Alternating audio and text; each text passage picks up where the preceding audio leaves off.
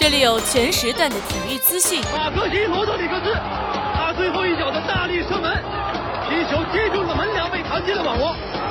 阿根廷人赢在了点球点。这里有全领域的赛事呈现。哇！云德尔助攻卡罗拉斯中后卫在前点的头球后侧，三比零。这里有多角度的话题评论。德国队原有的速度、力量，再加上了传控打法，才使得现在。或者说，他确实已经在他心中形成了一个阴影。至于李宗伟和至于张帅，这里有多语种的明星采访。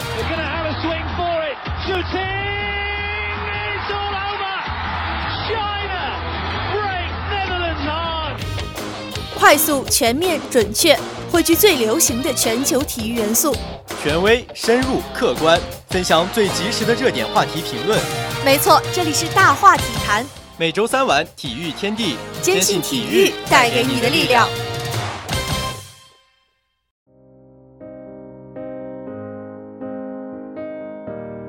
二零一九年三月的最后一个星期，NBA 的主旋律是一首首离歌的曲调。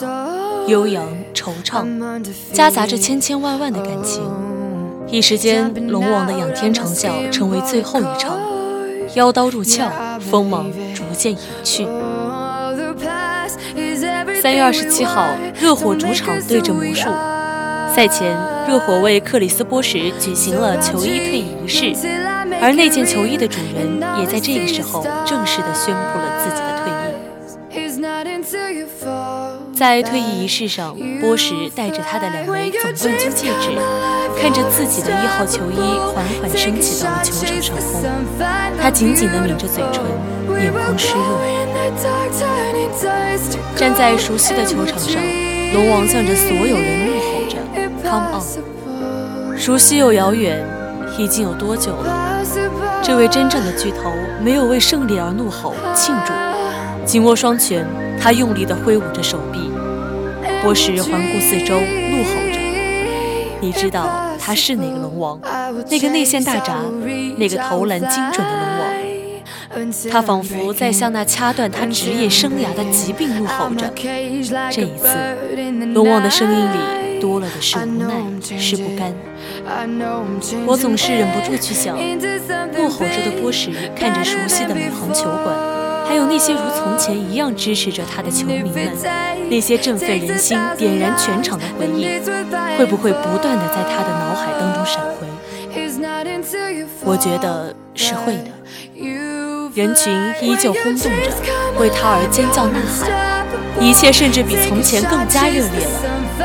只是这一次，他的身上不再是被汗水沾湿的球衣，而是一身饱含着告别味道的西装。他说：“我还要怒吼一次，我要你们一起怒吼，来纪念、唤醒那些回忆。正如从前每次在球场取得胜利后的尽情庆祝，这一次是波什作为球员的最后一次怒吼。从那天以后，你会在所有关于他的简介里看到克里斯波什那个名字后面被括号加注的三个字：退役。”当那件热火一号球衣飘扬在美航球馆的上空时，全场嘉宾、球迷起立致敬，向这位曾经助球队夺得总冠军的功勋球员鼓掌致意。在龙王仰天嘶吼的时候，一旁的韦德笑着，笑着就哭了。画面仿佛被重新拉回到十六年前，波什被美国选中，他迅速地成长着，成长着成了球队的领袖。成为了球迷口中的那个龙王。二零一零年，波什和詹姆斯一起空降迈阿密，与韦德一起组成了热火三巨头，并肩作战四年，不仅创下了一些球队历史，更是四次闯进总决赛，两夺 NBA 总冠军。命运无常，二零一五年二月，波什被发现肺部出现血凝块。突如其来的疾病让他缺席了那一赛季剩下的比赛。经过积极的治疗，他也曾短暂复出过。二零一六年二月，波什的腿部再次出现血凝块，万般无奈，他只能选择放弃比赛进行治疗。不同于运动员常见的运动损伤，波什所患的疾病危险性非常高。治疗不当很有可能影响呼吸，甚至危及生命。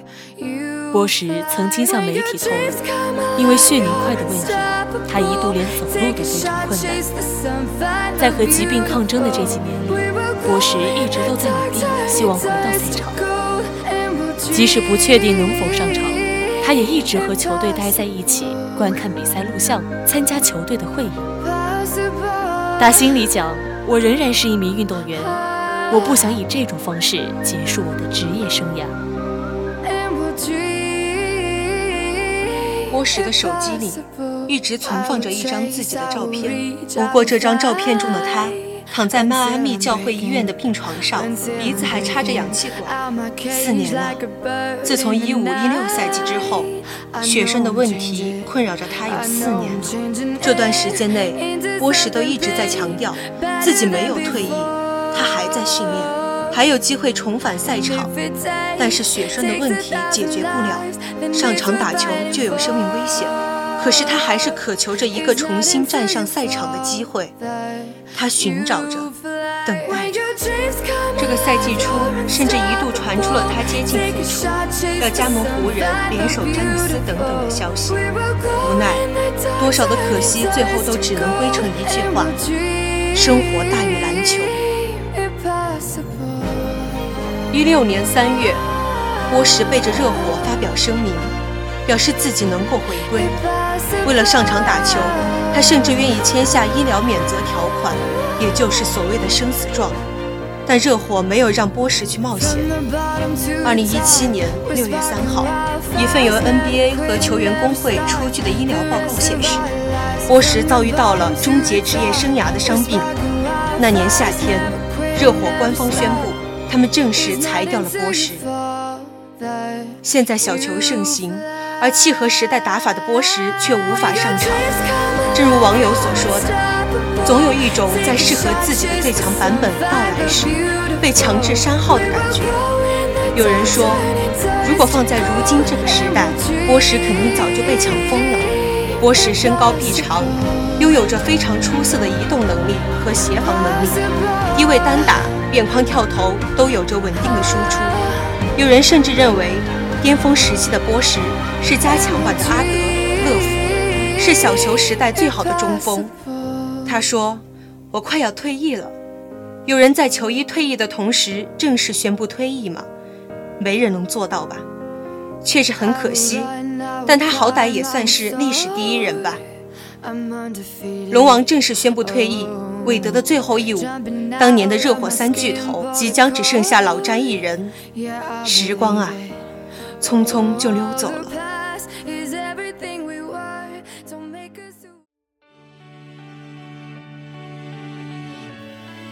在一八年的夏天，吉诺比利思虑再三，决定退役。就在上周，他正式与球迷、与联盟、与马刺和队友们告别。和原定于四十岁退休的计划相比，他的 NBA 篮球生涯又延长了一年了。无疑，他是一个伟大的球员。根据联盟的一般规则，当然需要给他一个庄严的退役仪式。这是对吉诺比利戎马一生的肯定，也能让他正式向大家道个别。二零一九年三月二十九号，NBA 赛场再次吸引了全世界的目光。一场普通的常规赛。因马刺传奇球星吉诺比利的球衣退役仪式而备受关注。在圣安东尼奥马刺的主场，进场的球迷都会拿到一包纸巾，上面写着：“总有一些离别需要泪水擦拭，这些泪水送给马努吉诺比利。”在这场比赛结束后，站在吉诺比利身边的是两鬓已白的邓肯，皱纹爬上眼角的帕克，红了眼眶的波波维奇。我们是 NBA 季后赛历史上赢球最多的三人组合。当我第一次看到你，我就知道你是独一无二的，没有人可以比你。帕克面带微笑说：“马努整个职业生涯都在马刺度过，是 NBA 中为数不多的一人一城的代表人物之一。他与邓肯、帕克三人组成的 GDP 组合，一共为马刺夺得了四次 NBA 总冠军。如今，没有给任何人反应的机会。” GDP 便走散在了时光里。初到圣城的时候，吉诺比利还是一个风度翩翩的少年，一头浓密的头发随着征战渐渐的越来越稀疏。那遗失在圣城的一头飘逸长发，是他的青春，也是一代球迷的青春。二零零二年男篮世锦赛小组赛上，马努带领阿根廷男篮击败美国梦谷队，终结了美国男篮自从一九九二年巴塞罗那奥运会以来五十八场国际比赛不败的神话纪录。两年之后的雅典奥运会，马努又带领阿根廷男篮在半决赛上独得二十九分，凭一己之力将梦六队挡在了决赛大门之外，并最终率队夺得雅典奥运会金牌。这两次失利让 NBA 的球员们重新认识了这位潘帕斯雄鹰的能力。他是一把可以在国际赛场双杀梦之队的妖刀。属于他的荣光有很多，他给圣城带去的荣光很多。马努的蛇形突破、欧洲步都是 NBA 一绝。当然，他为球队牺牲奉献的也很多。马努整个职业生涯虽然仅获得一次最佳第六人。但他却是当之无愧的季后赛替补之王。一旦进入季后赛，妖刀就成为马刺最致命的武器。他的季后赛历史，板凳得分、篮板、助攻、抢断、投篮命中、三分命中和罚球，七项数据都是马刺队史第一。那句流传在球迷之间的话，印证着妖刀的威力：顺境帕克，逆境佛，绝境妖刀斩群魔。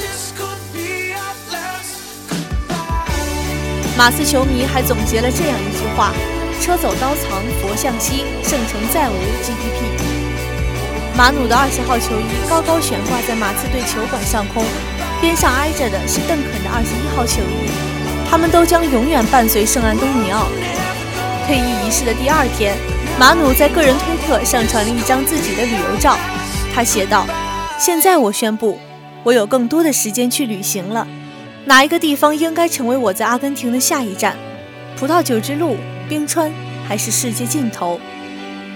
他把曾经的一头长发留在了圣城，如今他要离开这里了。他眼中有的是无上的荣耀和无比的坦然。当年的潘帕斯雄鹰变成了秃鹰，功成归巢。但是他早已为那些曾经或正在追逐梦想的人们，插上了一双永恒的翅膀，追梦不止。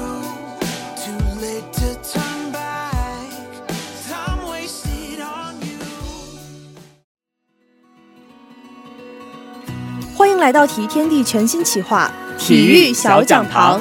这里有最不负责任的体育冷知识，有趣的球员外号，专业的体育百科。只需要两分钟，你也能走进体育的世界。体育小讲堂，了解一下。今天的体育小讲堂将给大家介绍下关于球衣退役的知识。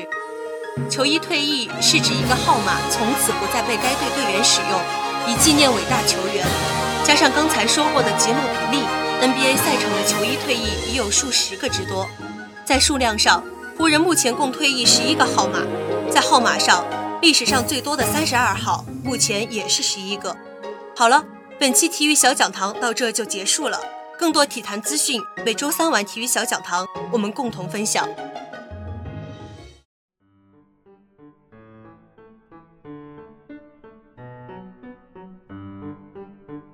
马拉松长跑是国际上非常普及的长跑比赛项目，全程距离二十六英里三百八十五码，折合为四十二点一九五公里。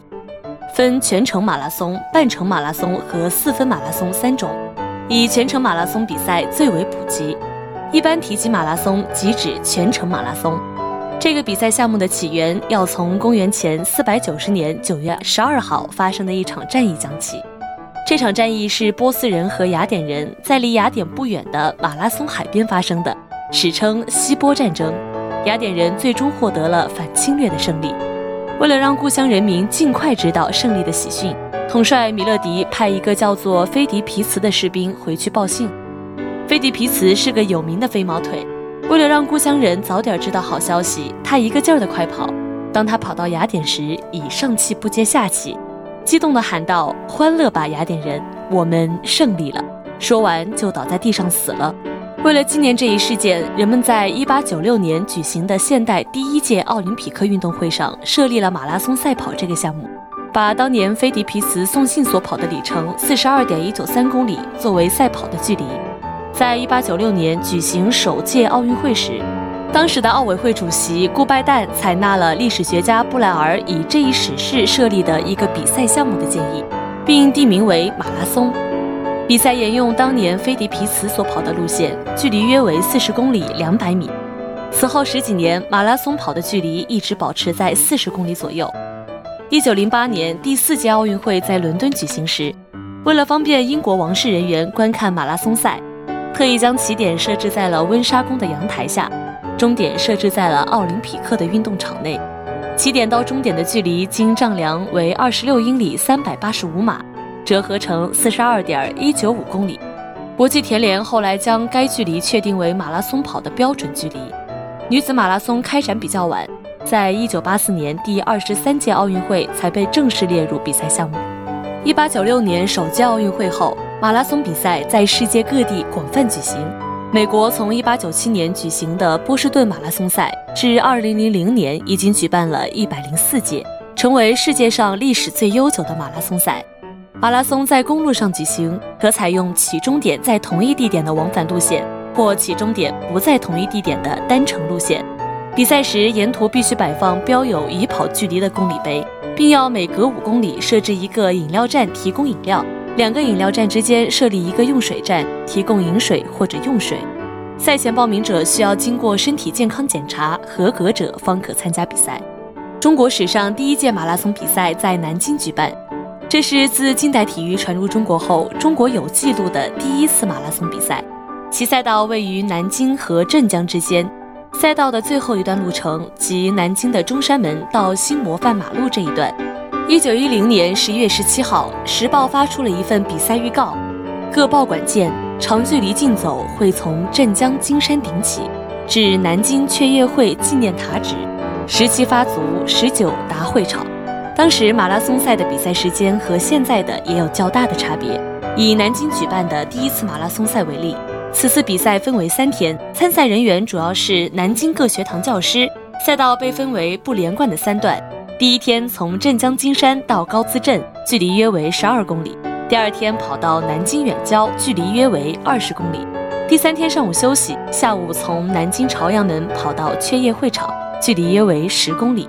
比赛有十余人参赛，除去中途退赛和犯规的选手，有六人跑完全程，同时抵达终点，排名不分先后。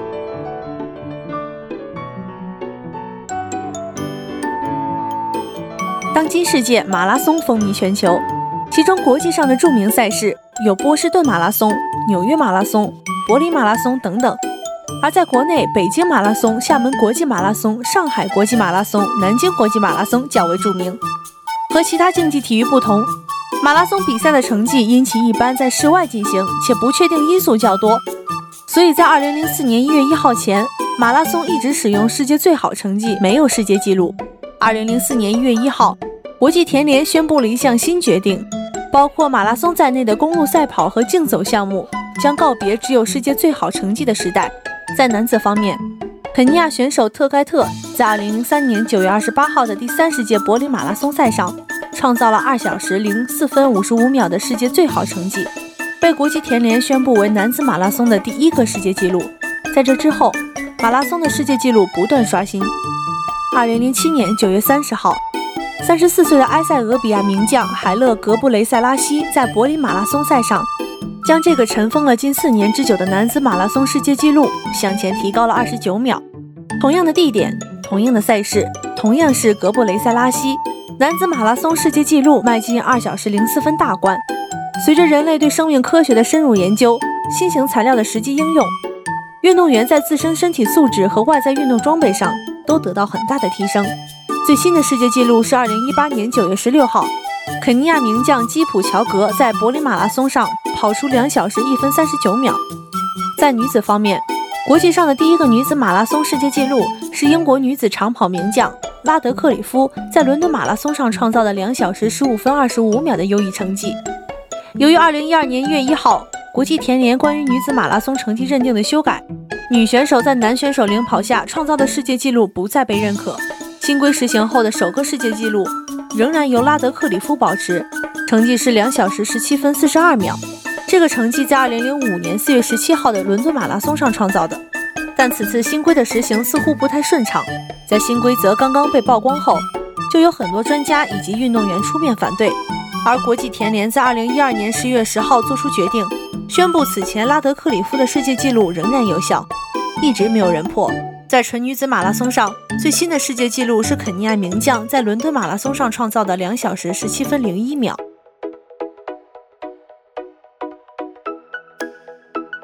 在选手自身条件上，科学家得出几点结论：一、身材不高、体重较小，并非是不利条件。马拉松选手的身材一般比其他竞赛项目的选手身材低矮一些。